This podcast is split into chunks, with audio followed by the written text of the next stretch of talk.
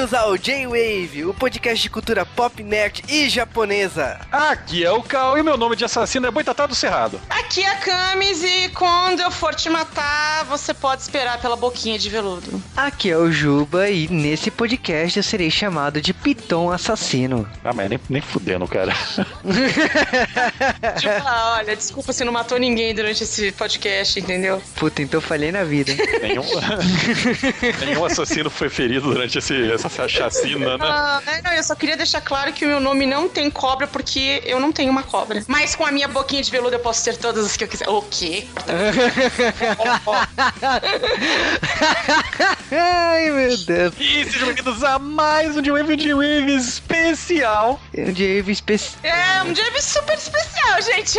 Especial de aniversário. Também comemorando 10 anos de Kill Bill. Então, é uma homenagem que o J-Wave faz esse filme, como também uma homenagem ao nosso podcast, né? Que é um podcast que está há 5 anos e que Kill Bill é uma obra que, referen que referencia muitos outros filmes, outras produções. E devido justamente a isso, é uma coisa que o J-Wave também faz, que é falar de outras culturas, de outras produções, de outras séries. Então, baseado nisso, a gente escolheu Kill Bill como um tema de aniversário. E esse filme consegue referenciar um monte de obra extremamente popular que a gente nunca falou no J-Wave. Que é o mais legal, sabe? Esse Kung Po contar? Não. E a gente vai falar de Bruce Lee. E Emanuele? É, o Emanuele tecnicamente não tava no J-Wave, mas. Meu, sempre tá. É que vocês não pegam as referências que eu jogo todos os programas, entendeu? Emanuele, a Cami sempre fala da Emanuele no J-Wave. e bom, depois dessa entrada, vamos direto para o podcast. E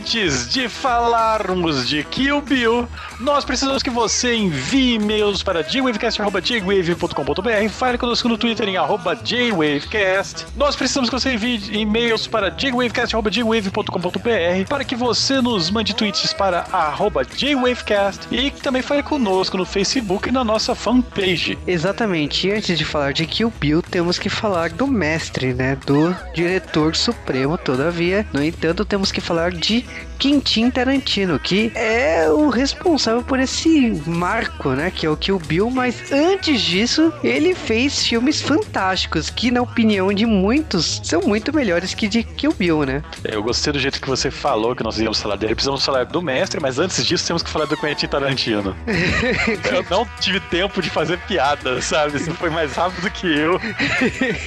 mas ó, falando de Tarantino, começa pelo que a maioria já sabe, que seu primeiro roteiro foi quando ele escreveu aos 22 anos, que é Captain Pete Fuzz and the Shove Bandits. E ele, tipo, estudou em duas escolas de cinema e tudo mais, mas eu acho que o que a maioria lembra é que sim, ele foi trabalhar na parte numa das profissões que eu acho que todo mundo já se encontrou assim, já desejou, pelo menos a galera que tem os 30 anos, né, que é trabalhar numa locadora. Não, tô de boa, cara.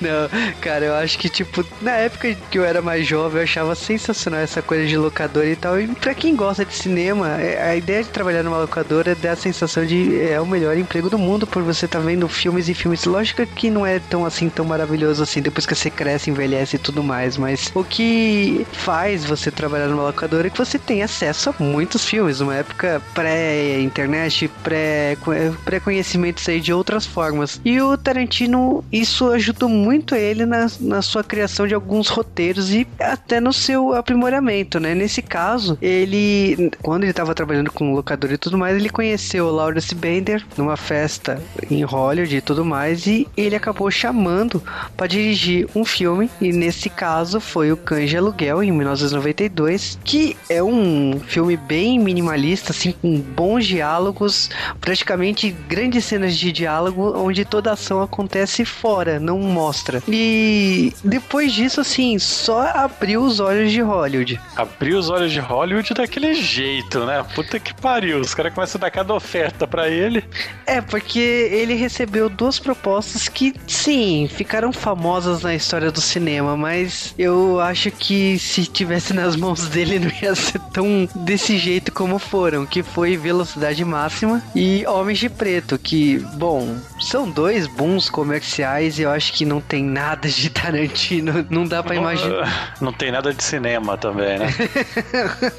bom, continuando, ele foi para Amsterdã, ele nesse momento ele recusou essas duas propostas e ele começou a escrever o roteiro de Pulp Fiction. Não precisa nem falar que Pulp Fiction tem um dos maiores diálogos de propaganda gratuita pro McDonald's e que esse filme ganhou a Palma de Ouro, como também lá no Festival do, do Cannes ele concorreu e ganhou junto com Sexo, Mentiras e Videotape. É, na verdade eu acho que o que ele fez em Amsterdã foi comer batata frita, né? É, é uma coisa que também virou uma marca registrada do Tarantino, né? Porque cada país que ele passa, ele vai no McDonald's. Inclusive, quando ele visitou o Brasil, ele fez a mesma coisa. E ele tem suas preferências, né? De qual país tem a melhor batata frita no McDonald's e tudo mais. Mas uma coisa que é muito importante aqui é que o Pulp Fiction também rendeu a Tarantino a indicação de melhor filme como o Oscar de melhor roteiro original. Pulp Fiction foi quando o Tarantino já tava louco, né? Fazendo roteiro. Prova disso que ele soltou basicamente dois filmes no mesmo ano, né? É, que o outro, na verdade, era só roteiro, que ele continuou fazendo roteiro nesse meio tempo. Ele fez aqueles Assassinos por Natureza, onde ele é roteirista. Aliás, Tarantino, nesse começo de carreira dele, só fez isso, né? Ele fazia roteiro, roteiro, roteiro, os outros dirigem por ele. É que a, as pessoas memorizam mais os filmes que o Tarantino fez, né? No caso, Cangelo Pulp Fiction, Jack Brown, Kill Bill, depois House, Bastardos Inglórios e Jungle. Mas tem filmes que ele fez só escrevendo, né? E nesse caso temos o, o Amor a Queima-Roupa, Assassinos por Natureza e tem também um Drink no Inferno, que esse tem bem a cara do, de roteiro do Tarantino, né? É, realmente tem cara de drink, né? Bom, o lugar onde é o drink eu acho que é o auge do, do roteiro. É, o filme tem esse nome, mas você toma uma porrada só no fim, sabe? O filme tá andando, andando, andando. Ah, sacanagem, pegadinha do malandro, se fuderam. É, então, é bem isso. Você acha que é um filme e de repente tudo mudou. A Nação do Fogo não atacou aí, não, cara. Eles ficaram com nojo. Mas falando sério, também é. um dos, dos, grandes acertos dele também foi o filme O Grande Hotel, que tem um grande elenco e de estrelas e tudo mais, mas ele só dirigiu a parte final do filme. O filme, cada segmento é um diretor diferente e ele fez um Homem em Hollywood, que é a suíte presidencial desse hotel. É bem divertido e eu acho que dá para perceber também que é a marca registrada dele. E bom, para quem se pergunta e curiosidade de Kill Bill propriamente dita, é, a gente resolveu tarantinizar e vamos colocar na parte 2. Ha! Capítulo 3 A origem de Oren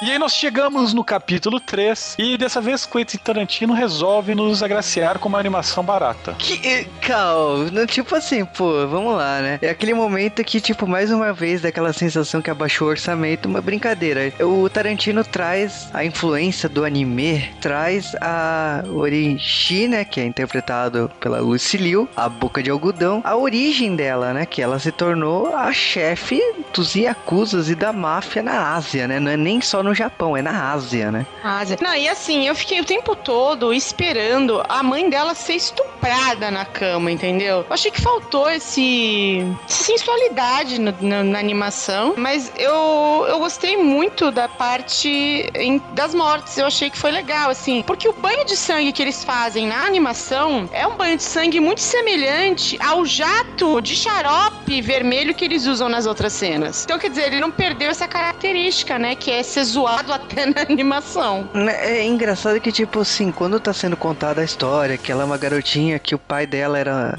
da parte do governo americano, e que, tipo, a mãe dela, e também tem a explicação de por que ela é japonesa e chinesa, e tudo ao mesmo tempo, e o pai dela é morto, a mãe dela, a gente acha que vai ser estuprada, mas é logo morta e o sangue da mãe cai em cima dela e tudo mais. Esse trauma que ela, Bruce Wayne, né, de de Batman, né? Vai fazer ela se tornar a assassina mais feroz da Ásia, né? Então, tipo, ela já vai atrás do. Com 11 anos, né? Ela já vai e já mata o chefe, o chefão, né, da Yakuza, porque é, ele falam ali ainda por cima era um pedófilo. Então ela tá lá toda sensualizando, né? 11 anos em, em cima do cara. E, meu, ela super mata ele com uma espadada lá e voa sangue pra todo lado. É uma cena. Eu gosto dessa cena, acho bem legal. E você fica pensando assim: onde ela escondeu a espada para matar esse cara? Eu não sei. É, então, melhor não falar. Mas uh, eu acho curioso, assim, como a Câmara já falou da questão de sangue explodindo e tudo mais. É engraçado que, tipo assim, a animação é tão caricata que quando ela dá um tiro, a cabeça não explode. Tipo, a cabeça literalmente se transforma em sangue. Não, e tem um incêndio iniciado por, por uísque, né? Então. É, então é. Caraca. E, e depois a precisão dela, né? Toda vez começa a mostrar como que ela construiu o império dela e os tiros. É, é muito legal esse, é, essa animação. Mas é tipo assim, é, ao mesmo tempo, é um exagero de caricatura que a gente ainda não tava se acostumando. A gente vai entender o que é esse excesso de caricatura mais pra frente no filme. É, na verdade já dá pra ter percebido, né? Eu acho que. É, não, o filme todo é caricato, mas eu acho que a partir daí, eu acho que começa a ficar bem fixado mesmo. Porque se você reparar, é a cena que ela dá um tiro, o cara perde a perna inteira. E depois, mais, nas, nas cenas mais pra frente, isso vai acontecer parecido, entendeu?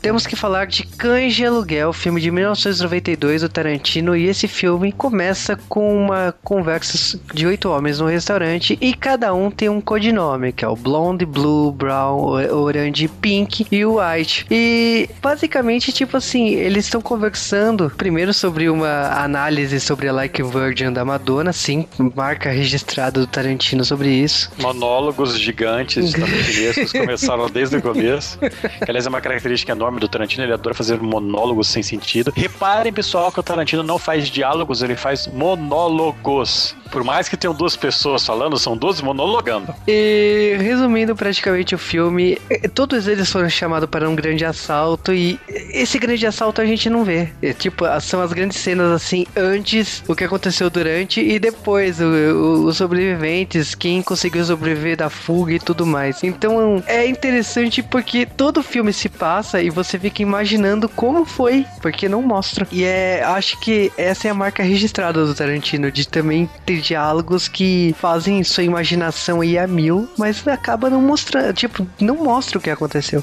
É interessante que o Tarantino é um dos personagens do filme, então o orçamento era pequeno na época, né? Sim, mas independente disso, também tem nomes aqui que também remete a Kill Bill, né? Como o Michael Madison, né? É, que é o Bud em Kill Bill, que é um dos assassinos e irmão do Bill. É engraçado que esse filme teria um orçamento de 30 mil dólares e, tipo, com a entrada do produtor Lawrence Bender, né?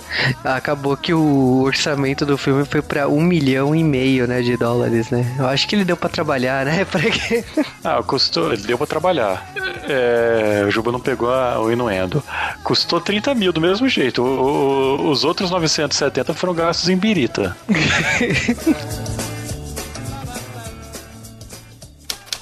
Capítulo 8 O cruel treinamento de Pai Mei.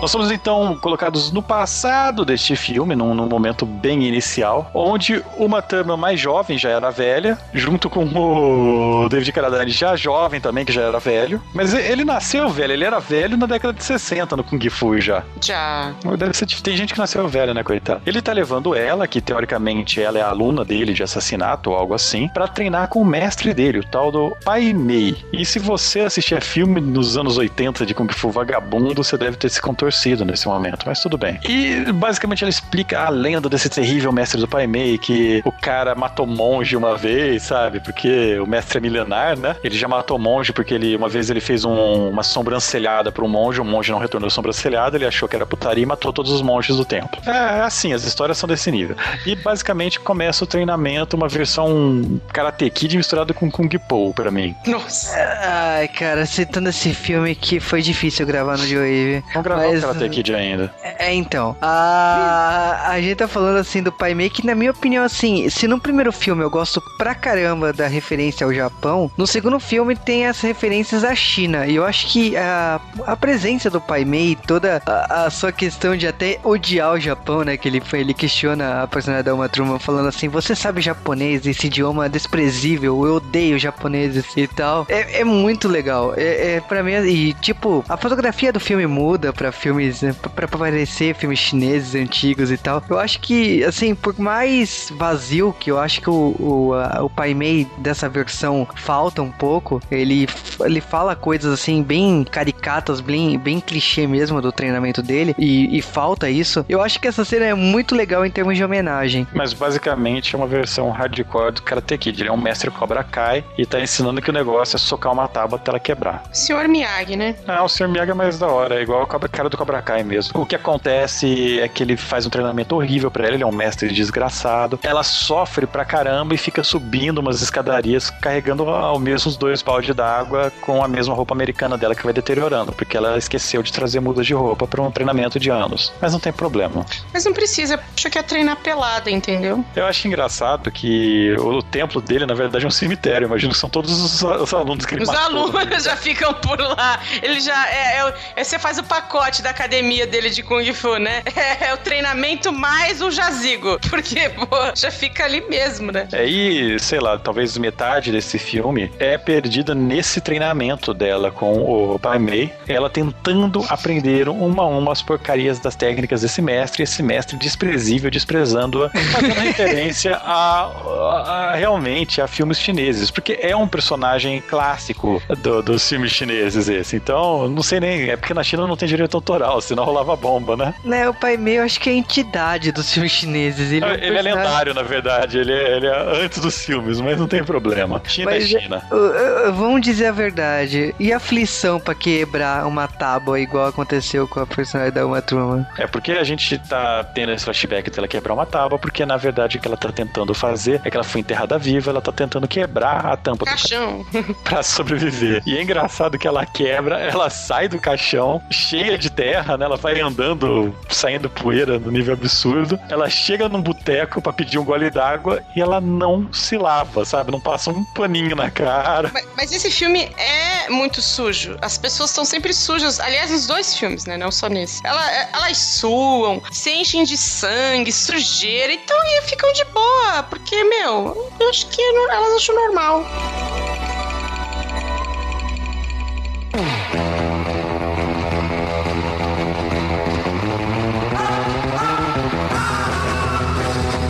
E agora falando de Pulp Fiction, né? Tempos de Violência. O filme escrito e dirigido pelo Tarantino em 1994. E eu acho que esse filme traz praticamente assim, nos apresenta o que, que é a narrativa Tarantino. Eu assisti esse filme quando eu era criança e não tinha ideia do que estava acontecendo. Porque ele acontece muitas coisas fora de ordem. Exatamente como em Kill Bill. É, não só isso, como esse filme também trouxe uma coisa que é uma grande marca registrada do Tarantino Tarantino, mas esse filme foi o primeiro a fazer isso com estilo, que foi pegar uma música que ninguém conhecia, uma música antiga, pouco famosa hoje, né, que já saiu do, do seu auge, e trazer de volta. E nesse caso aqui nós estamos falando de um surfing rock muito famoso, que é o tema deste filme.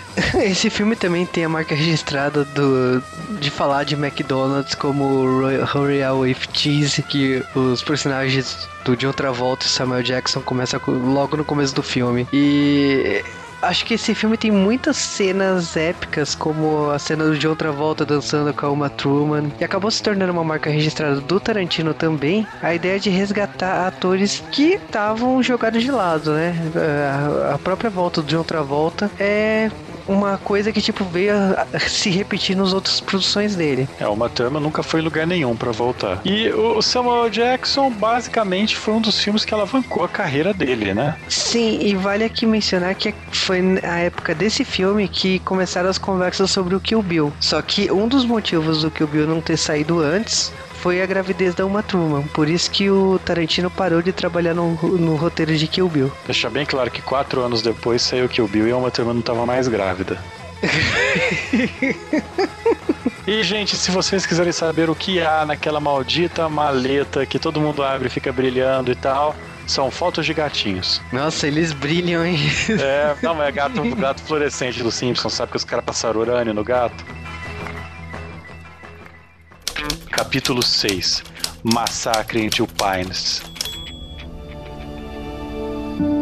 em 16 de abril de 2004, ou em 8 de outubro de 2004 aqui no Brasil, seis meses depois, mais ou menos como no primeiro filme, né? Essa demora foi diminuindo depois de um tempo quando perceberam que o filme dava dinheiro. Nossa. O segundo filme de Kill Bill, volume 2 Kill Bill, olha só que nome criativo. Eu, eu ainda prefiro do Sharknado, né? Sharknado 2, a segunda parte. O que acontece nesse filme é basicamente o começo é um flashback do que aconteceu que a gente não viu no primeiro filme, que conta como ela foi, sei lá, atirada e foi parar no coma. Que basicamente fala que ela ia se casar com um monte de personagens que a gente nunca mais vê e um ator que faz o pianista que nunca mais vai fazer nada na sua vida de importante.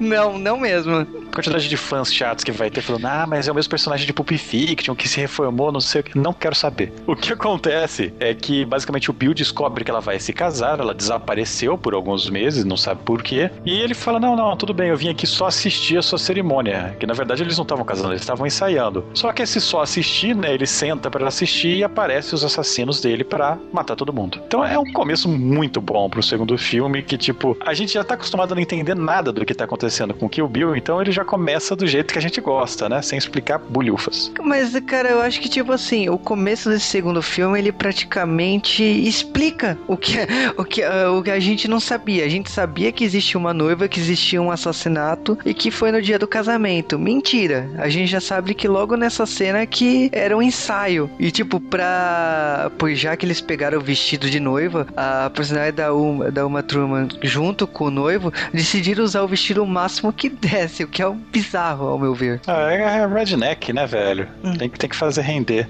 tudo é bem explicado. Então, tipo, todas as dúvidas que a gente tinha sobre a noiva e sobre o assassinato, e, que, e de repente quem era o noivo, que a gente também não sabia, pelo menos eu nem, nem me questionei a esse ponto, né? Que não era importante para mim, mas enfim. Ah, a única coisa que é importante é que a gente fica sabendo que o Bill é o Kung Fu, a lenda, né? Sim, muito importante isso. Eu e não te via desde quando, o, cara da Anne. É, e é muito importante a cena da flauta. Tipo assim, não basta só referenciar, você tem que confirmar que o cara é do. Ah, ah, por que não agredir, né, cara?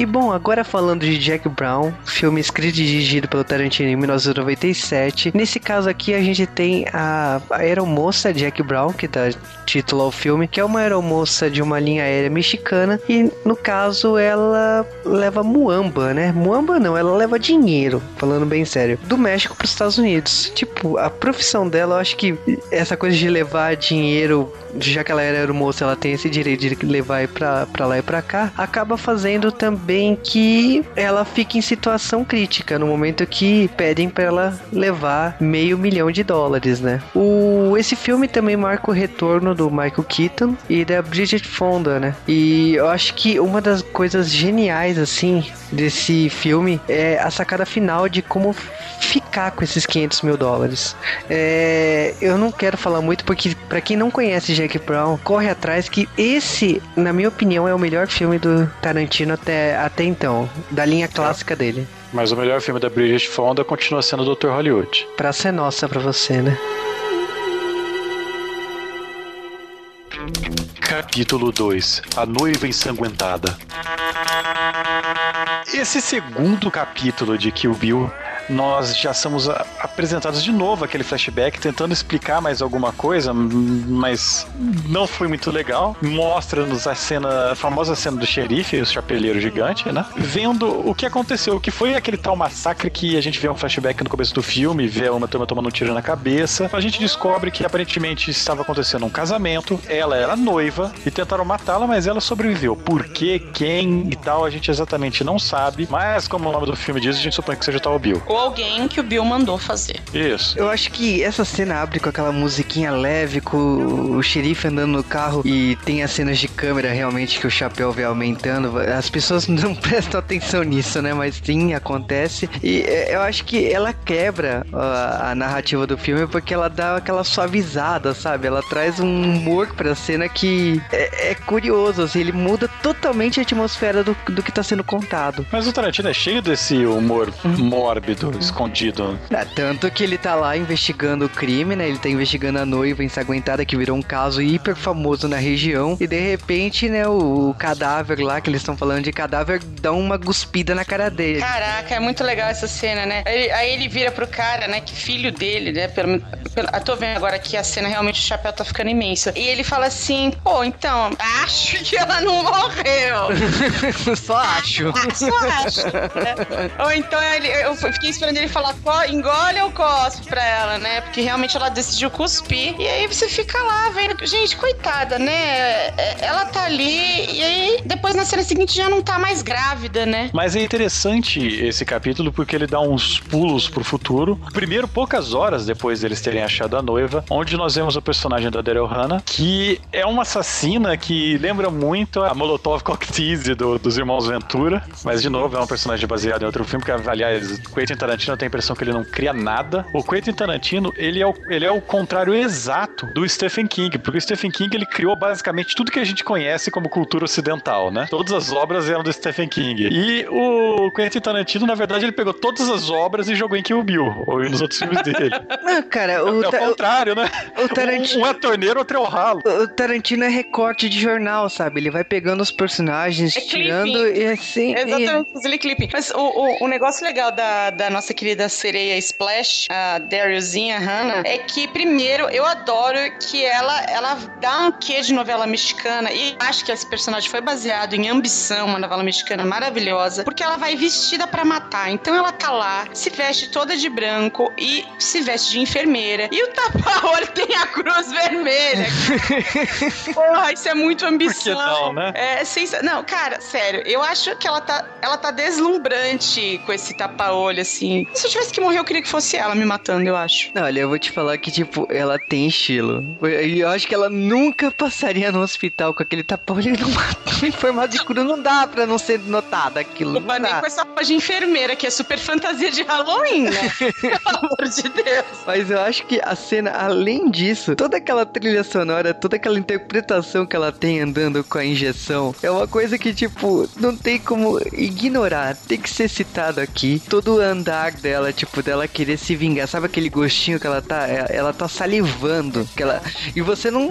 A gente tá conhecendo o filme agora, a gente não tá sabendo o que tá acontecendo. Mas é meio óbvio pela construção de cena que ela odeia aquela mulher que está em coma, que tá morrendo ali, e que ela tá sentindo um prazer absurdo de ter que eliminar ela. Não, e assim, o que eu acho legal é o lance da expectativa. Porque você tá assistindo ali, você sabe que ela vai tentar matar a menina, e ela, e ela é muito teatral pra fazer esse lance da- do assassinato da, da inimiga, né? Só que você sabe, o tempo todo, você sabe que ela não vai cumprir. Primeiro, porque se ela matar a, é, no começo do filme, acabou o filme, não tem que continuar o filme. Apesar que Tarantino poderia continuar em eternos flashbacks. Mas é, você sabe que isso não vai acontecer, então você fica tentando adivinhar o que, que vai acontecer pra impedi-la de matar a menina. Isso, é, isso eu acho muito legal. É, e é uma ligação que você não sabe quem é, mas, tipo, se o nome do filme é Kill Bill, você. Eu acho que É Bill, supõe, né? Então, só pode ser o É, Bill. ela podia ser o Bill, sabe? E aí o filme mataria com ela e pronto. Mas se ela fosse o Bill, a hora que é pé, fala pra ela assim: o filho é seu! A gente ia falar, cara, então era isso mesmo. Ela, ela podia ser esquizofrênica, né? Tá É, em coma e não tá ao mesmo tempo, sabe? Assim, é que eu sempre achei a Daryl Hannah tão grande que eu sempre achei que ela tivesse pinto. Então pra mim ia ficar explicado. mas ó, eu vou te falar, eu nunca dei valor pra Daryl Hannah. Por quê? Eu gosto Ah. dela. Em outras produções, assim, eu nunca. Mas nesse, nesse filme que ela tá extremamente caricato, a personagem dela, eu não, eu não sei, eu, eu pago muito pau pra Daryl Hannah nesse É, filme. mas- E ela já tava passada, tipo. Eu Como gostaria assim que já tava passado? O que, que isso quer dizer? Deixa É, pra ela, lá. tá passada, ela tá passada desde Blade Runner, viu? Peraí, eu achei que ela tava passada desde os anos 80, cara. né, então, e ela tá muito bem nesse filme. Pra um filme de 2003, pô. Mas enfim, é, acontece a você, então. Eu não quero entrar em detalhes nisso. Mas o É. que acontece. Então, o Bill, o Bill ele, ele dá um corta-gozo, né? Ela fala, não, não mata ela, deixa ela aí, porque ela vai acordar e matar todo mundo, né? Que é basicamente. Né, então, é aquele prazer que, tipo assim, você acabou de tirar a satisfação, né? O doce da boca de uma criança, né? A frustração dela é muito grande. E a explicação dele é óbvia, tipo, é questão de honra. Ele Não, espera e o tempo todo eu fiquei esperando a, a- a- a- é, acordar e, e pegar a, a- a injeção e dar no pescoço da Daryl Hannah, né? Mas ela não faz isso. Porque isso vai, isso, isso vai acontecer em algum momento? Quem saberá? E bom, logicamente, mais uma vez, né? Tipo, temos um pulo. Pois é, quatro anos, né? É, mas é na mesma cena, é, de repente a Uma Thurman ela acorda, olha pras mãos e olhando só pra, pras linhas da mão, sabe que envelheceu quatro anos. Eu fiquei achando que era algum problema comigo. Falei, não, como é que ela sabe? Ela, ah, quatro anos. Porque assim, na verdade, ela foi mordida pelo pernilongo, a corda doida. Ela dá um berro, né? Caraca, hein, a, a cura pro coma ia ser esse pernilongo do mal, né? A corda doida. Não, mas eu pensei que esse grito fosse Caraca, um tiro. parando pra pensar, ela é a mulher com a maior testa que eu conheço. Ela é, ela tem uma testa imensa. Mas depois eu posso te mostrar uma pessoa que tem uma testa maior que a dela. Cal, fica Tô, sossegado. tô de boa, tô de boa, tô feliz, assim. Ok. Lois Lane do Superman o Retorno. O que, o que que aquela mulher tem de testa, ela não tem de bunda.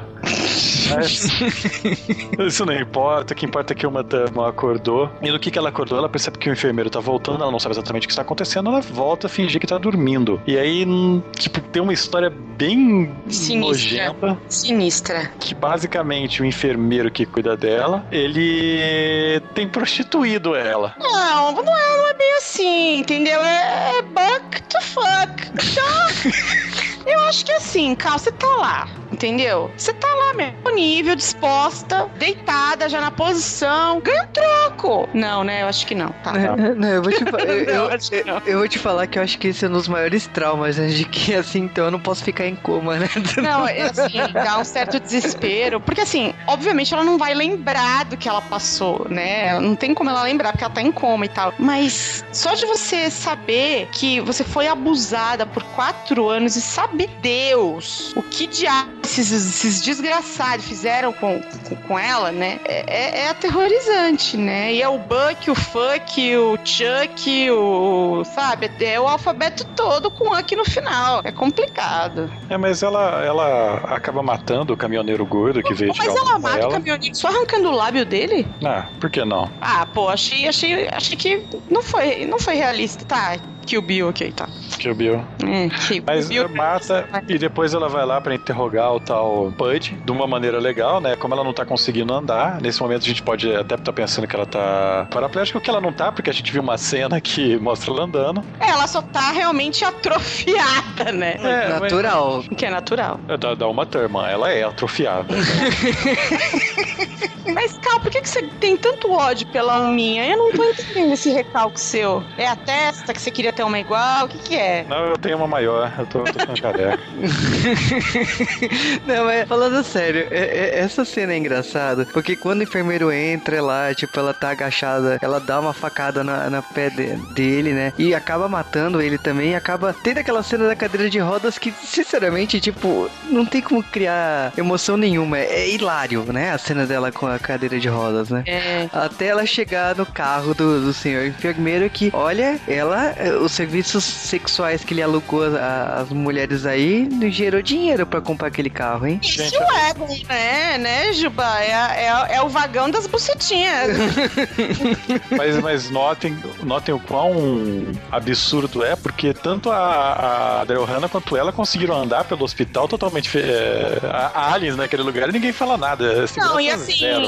É, ela- ela- o melhor é. horas dentro do carro depois de ter matado duas pessoas no hospital e ninguém nota que ela tá lá. Você não tá entendendo, Camis. Ela vai lá, ela bateu no cara, ela rouba o óculos escuro dele pra ninguém notar algo estranho, sabe? Aham, aham. Isso é muito, muito do nada. Mas no carro dela, ela tenta voltar a aprender a andar, né? Ou pelo menos mexer os pés. Que mulher com pé feio. Isso seria uma coisa que ninguém notaria. Ah, eu notei, desculpa. Ni- Não, ninguém notaria, mas o filme inteiro foca-se nos pés É dela. Toda Não, hora, não, qualquer não. cena, qualquer passagem de emoção, tá os pés dela filmando. O pé e a mão, ela tem pés e mãos muito feios, né? Gente, eu falei, gente, olha, o meu pé é mais cinematográfico que de minha. Eu fiquei olhando, falei, olha, nem pra passar um esmalte nesse pé, sei lá, achei meio nojento. Não gostei, não. Não tava feita a unha. Tudo bem, quatro anos no hospital.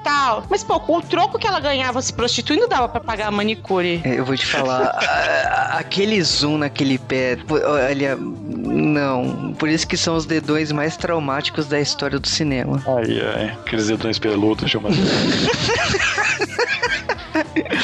Você viu em HD, né, Carl? Infelizmente. tipo, eu vi em Blu-ray e realmente não faz nada, entendeu?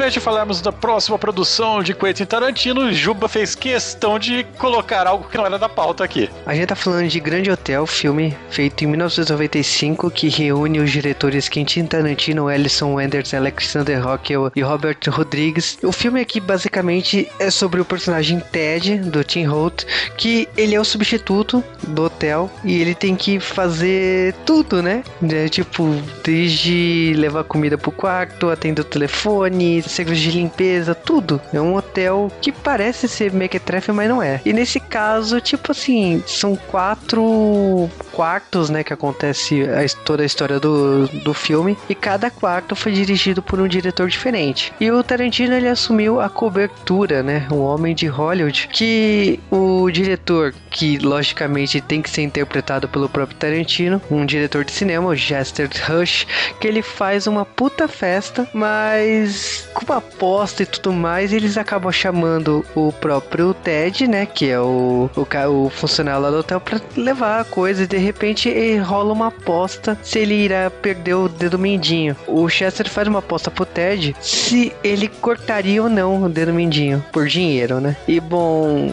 eu deixo pra vocês assistirem o filme pra saber se ele perde o dedo ou não. Bom, mas esse papo de perder o dedo me fez pensar que a gente poderia estar falando de desmembramentos, né? Que é o que, que o Bill é conhecido por. Eu acho que começou daqui. Capítulo 4 O Homem de Okinawa. E aí, do nada, a nossa querida Uma Thurman resolve que por que não viajar para a terra do Sr. Miyagi? Eu acho que aquele momento também que já entra aquele mapinha oriental, aquele, aquele mapa de videogame antigo, né? Com o avião voando pra aquela região. E, aliás, é feito Indiana Jones, né? Que já é narrado aqui no G-Wave. Mas é, quando ela vai pro Okinawa, atrás de, de um cara que fez as armas pro Bill, né? As espadas lendárias, né? Que o Bill fez. E que, inclusive, fez uma promessa que nunca mais fabricaria essas espadas. Porque o cara tem um, um ódio, um... Ele, o- alguma coisa esse Bill fez a ponto de ele fazer uma promessa desse naipe. Ou isso, ele virou um personagem da, da SNK, né? Eu peguei a sua referência, tá? Mas Os meus fãs também vão mandar e-mail xingando. Lembra que, que eu recebi já xingamento que eu não gosto? Japão, nó- nós, chegamos num barzinho de sushi no meio do nada. Eu acho que é um pouco mais além do nada, sabe? O meio do nada é mais perto. Não, mas é tão no meio do nada que ela entra assim no bar, ela começa a falar, aí de repente ela solta umas frases em japonês, o Hattori Hanzo ele fica todo empolgado. É, Você tá você sabe japonês? O que que você vem aqui? É, é, Ele começa a fazer perguntas e ela começa a falar assim que ela foi atrás de uma pessoa que não é um conhecido, ele, ela nunca nem viu na vida. E ele começa a ficar com a pulga atrás da orelha, tipo ele fala assim: "Peraí, tipo, você foi atrás do quê?" E ela fala assim que foi atrás de um cara que fez umas armas pro tal do Bill, ela e ele começa a, a questionar, tipo, ele começa a fazer sentido. Ele não quer entender, mas ele tá fazendo sentido. Eu acho interessante que quando ela fala o nome dele, Hattori Hanzo, tem um outro personagem lá, né? Que é um ator japonês que ninguém conhece, o Juba não vai falar quem que ele é. Ninguém está interessado em saber também. Olha que maldade, olha que maldade. Eu, eu, eu, Cal, estamos falando de Kenji Oba, que todo mundo, quer dizer, todo mundo não, pessoas que têm a minha idade conhecem por causa que assistiam Gaban na Rede Globo. Mas olha, eu posso ter visto Gaban, Giban, o é esse homem, gente. Na boa, não quer saber. Giban, só você mesmo, viu? Ai, ai, ai. Nem os ouvintes do J-Wave, que devem saber todos, enfim, porra. É, o, é o careca, viu, gente? Dica, não é, não é uma turma. Ah, não é uma turma, achei que fosse Não, não, não, ela parece Um japonesa. minuto, fiquei na dúvida. Não, não. Quando fala o nome do Hattori Hanzo, é interessante que, que o Gaban já deixa cair uma faca lá no fundo, né? Quebra um copo, não sei. Então é tipo, a, a porra ficou séria agora, né?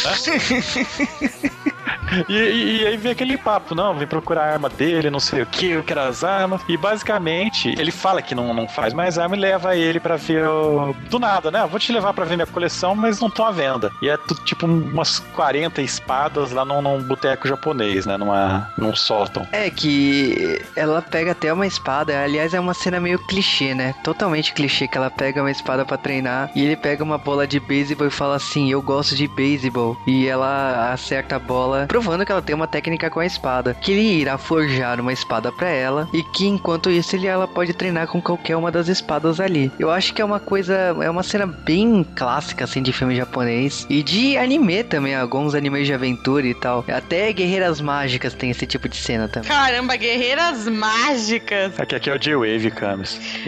Eu sei.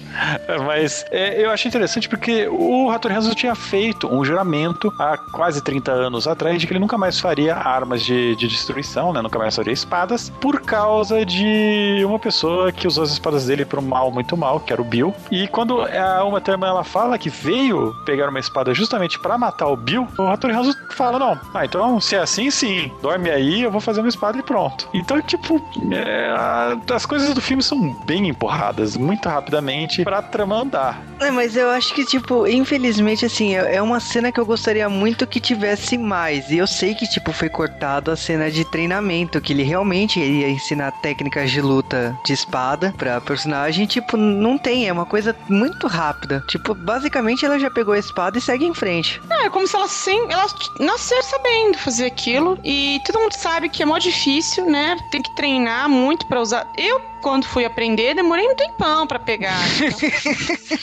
A camisa é registrada como arma mortal, viu, galera? É, eu dou, eu dou a estrelinha lá, o do twist do Carpado, igualzinho da Alminha nas cenas mais, mais, mais motherfucker. dela. Não, claro que é sem dublê, né, cara? A minha elasticidade é algo que não conhece limites, né? Pô. Não, mas ó, Camis, aulas com Hattori Hanzo de boa, né? Agora eu tô curioso mesmo pra suas aulas com o Pai Mei. Não. Quem?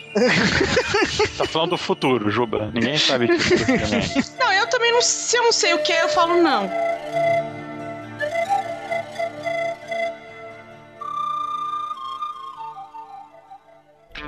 Capítulo 5 Confronto na Casa das Folhas Azuis.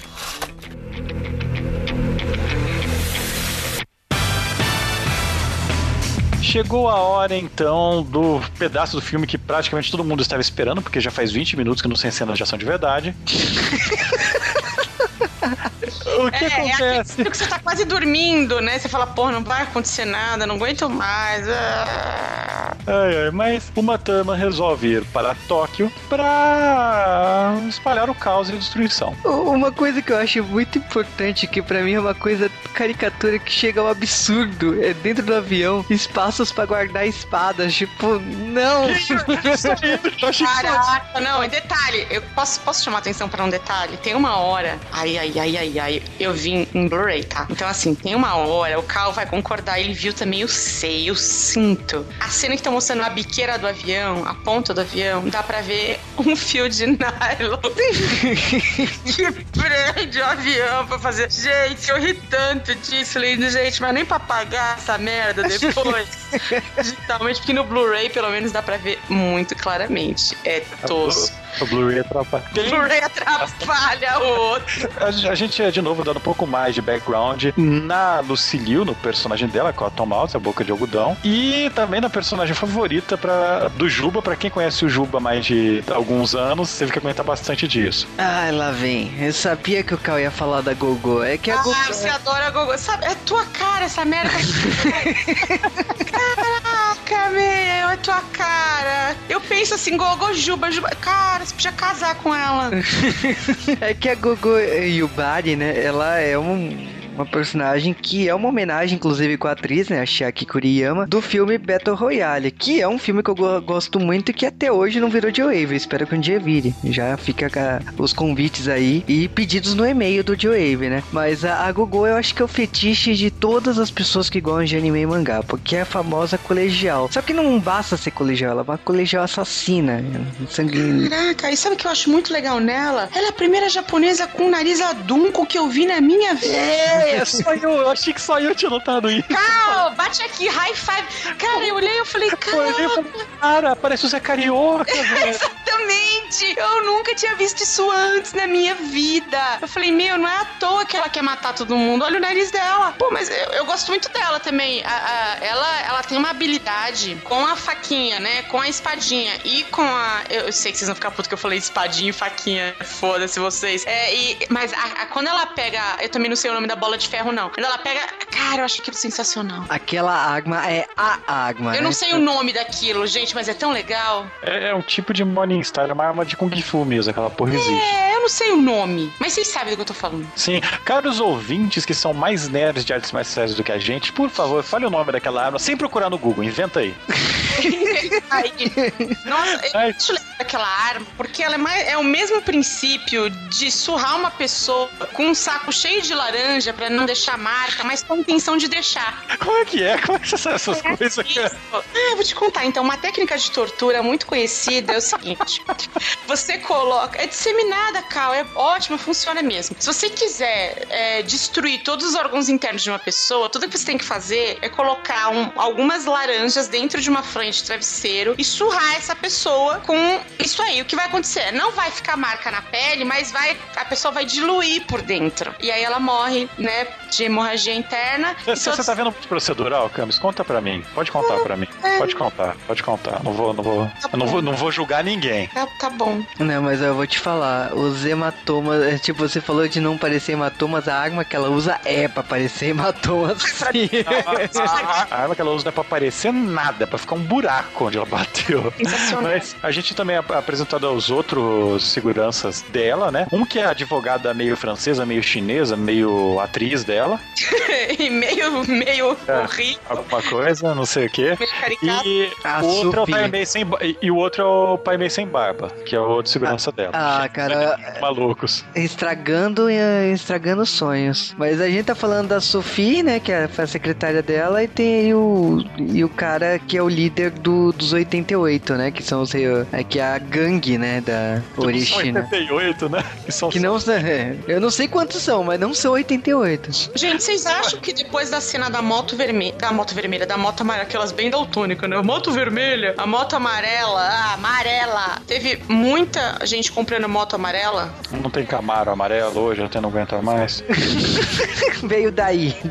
eu achei que, é, que foi inspirado aí sim, mas eu, ach, eu achei. A amarela começou com a Brasília, né? É, depois passou pra mota amarela. Mota. Dança da motinha, dança da. Ah, agora eu entendi, tá. Que, mas, ó, oh, Cal, só fazer homenagem ao Sasuke aqui. Se pode existir um AKB 48, por que, que não pode existir os 88 sem ser 88? Eles são 48, na verdade.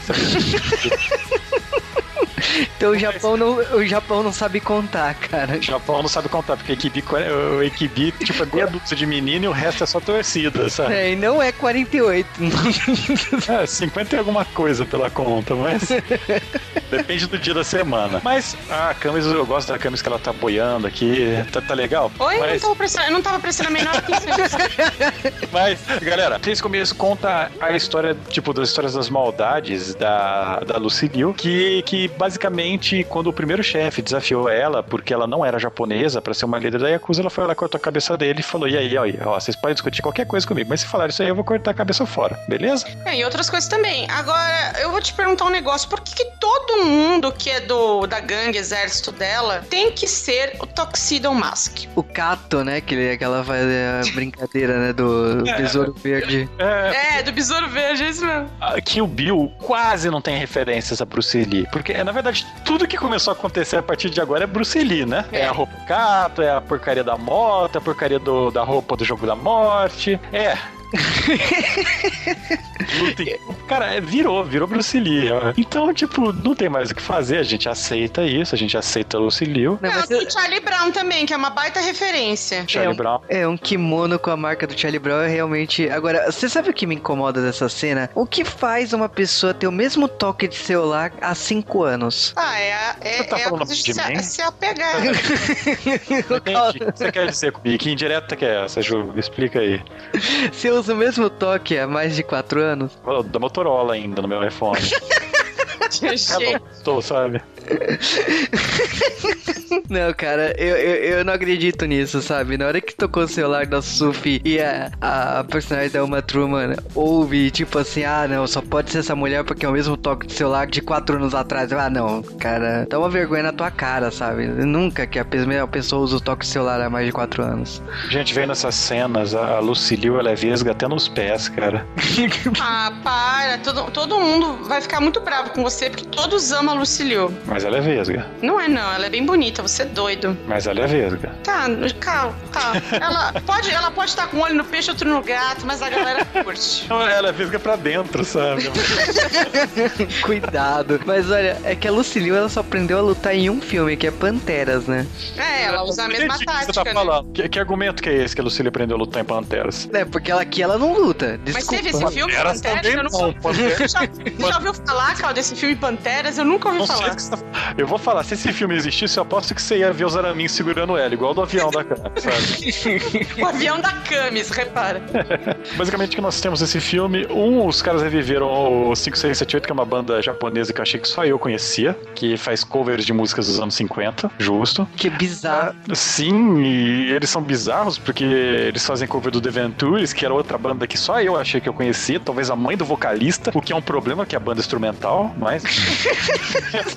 mas o que acontece é o seguinte: a, a Auren, que é a Lucille, ela detecta com o sentido de aranha japonesa dela que a Umatama tá fora e tenta matá-la, manda a, a Gogo matá-la, ninguém- encontra ninguém. E, tipo, é uma cena de encontro e desencontro até que a Umatama desiste em matar a Sophie. Por que não? E aí começa o maior quebra-pau da história do cinema desse ano. É verdade. Cara, mais uma vez aquela coisa meio de anime, né? Você tem que enfrentar os inimigos e os inimigos não vão juntos, eles vão em etapas. Então tem É etapa. videogame, né? É, vai a Gogô, depois vai ah, os outros caras, tipo, é por etapas, é por, é por- E a partir desse momento, tipo, esquece diálogos, que é uma marca registrada do Tarantino, deixa de existir, porque é só luta daqui pra frente. Não, são Mas 20 minutos só de luta, né? Esse filme é pobríssimo em diálogos, né? Aqueles famosos monólogos do, do Tarantino. Não, tem alguns, tem alguns monólogos. A pessoa fala, oi, tchau, vim te matar. É isso. Não, mas monólogo do Tarantino é a pessoa discutindo. Você já olhou que um tomate é vermelho? E ele é vermelho, mas do mesmo jeito que o sangue é vermelho, então se você come. Isso é um monólogo do Tarantino, entendeu? Não, não, não, não Nada. tem monólogo do Tarantino nesse filme. Nesse, filme- nesse não tem, nesse, mas tem um quebra-pau. E aí, tipo, são os próximos 20 minutos a uma hora de filme. É. Morrendo, gente sendo gente cortando gente, gente caindo em cima de gente, sangue em preto e branco. É tipo, a quantidade de referências pra filmes que, que, que acontece nessa cena. Eu ia assistindo isso, cada referência que tinha, eu começava a ter um espasmo, sabe? Chegou no.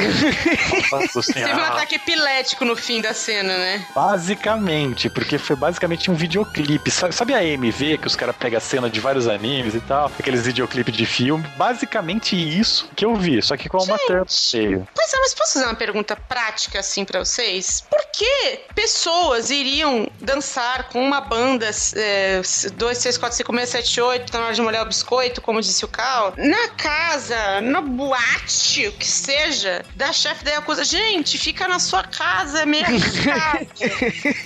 Sabe? Deve ser tudo capanga, você não entende. Deve ser. Não, as pessoas. Tinha um monte de velho gordo dançando ali no meio. Galera, vocês não dão conta, não, cara. Fica em casa. Não, mas olha, essa ideia de é, restaurante, é, centros comerciais, né, que tem Yakuza, tipo, em algumas histórias, não nesse caso aqui, talvez nesse caso também se encaixe, que, tipo, eles, eles são donos desses lugares e não tem esse problema, sabe? Só se um dia tiver uma briga entre dois grupos de Yakuza. Eu acho que é por isso que existe essa coisa de pessoas normais naquele lugar. Eu acho que é que nem par de máfia, não é? Aquele É, é, então, é o é so- mais seguro que você pode estar. Uhum, é, exatamente, eu acho que é essa ideia que o Tarantino tentou usar aqui pra obra. Agora, uma coisa que ressalto, assim, que eu, eu paguei muito pau pela escolha dele de direção, é que a cena em preto e branco começa quando ela pisca o olho e ela acaba quando ela pisca o olho de novo. Isso é muito legal. E no Japão essa cena é colorida, né? Essa, essa, Na essa cena... verdade, em vários lugares do mundo ela é colorida. É que não pode mostrar tanto sangue assim nos Estados Unidos pra um filme que vai pro cinema. É, aí pra baixar a classificação etária, eles deixaram em preto e branco essa cena. É ridículo isso, não faz nenhum sentido, é uma bobagem sem fim. Mas, mas ficou um estilo até bonito, né? assim, vamos falar. Sim, é uma boa escolha, né? E tem aquela famosa cena, né, de luta nas sombras, né, que eles estão lutando e que é quando ela descobre que é um garoto, né, que ela dá um tapa na bunda do garoto com a, com a espada. É, ela dá uma surra de vara nele, gente, é sensacional. Mas a quantidade de gente morrendo e o fato dela brigar com o Pai Mei sem barba também no filme.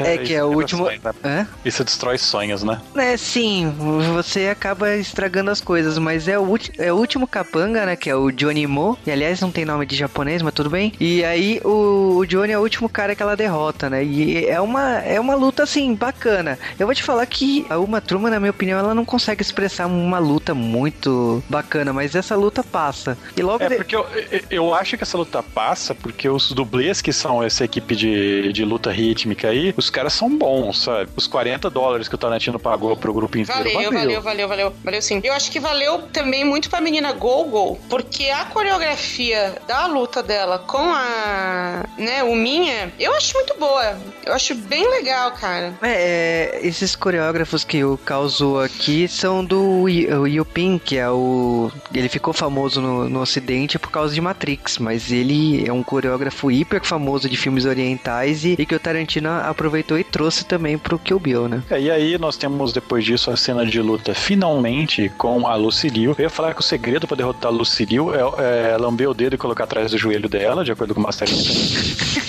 Gente, como assim?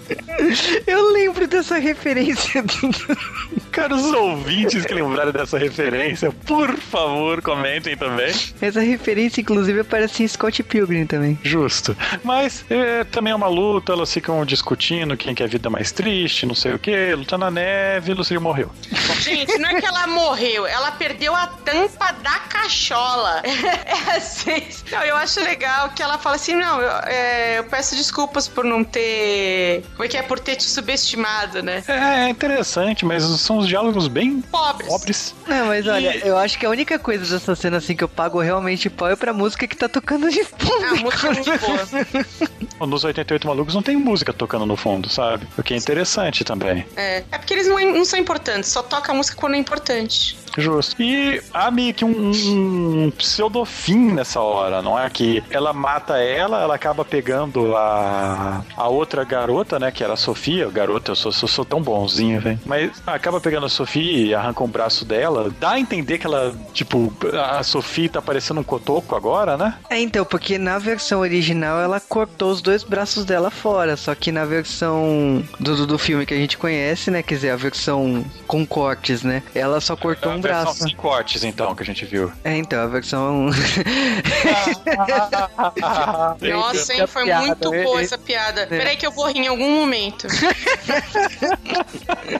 Bom, mas basicamente isso, o Bill acaba falando com ela, ela, tipo, não fica bem claro o destino da Sofia, porque não sabe se o Bill vai matá-la ou não, ele fala que vai, mas não aparece em tela. E basicamente ela explicando que é, ela acabou contando tudo pra uma Tama, porque uma Tama fez uma tortura do mal com ela. Cara, ela deixou bem claro, assim, primeiro, ia cortar os membros dela, aliás, cortou, né, se ela não contasse as coisas. O que presumo que, tipo assim, ela- eu acho que ela não contou, né, porque não sobrou nada, mas ah, independente disso, ela não matou a Sufi por causa que a Sufi era um troféu, basicamente, por causa que, primeiro, que a Sufi sendo mantida viva, o Bi- Olha só, é verdade. Então, tipo, é bem claro o final da obra que, tipo, o Bill agora sabe com quem se meteu. Não, mas eu acho que ele já sabia com quem ele tinha metido, porque ela tava grávida, né? É um, um detalhe muito importante. E o filme meio que termina com a uma Tama fazendo a lista de pessoas que ela vai matar, que é um papel que ela tá o filme inteiro segurando, né? Cara, eu posso falar aqui é referência essa cena do avião, elas fazendo essa lista? Pode. Emanuele.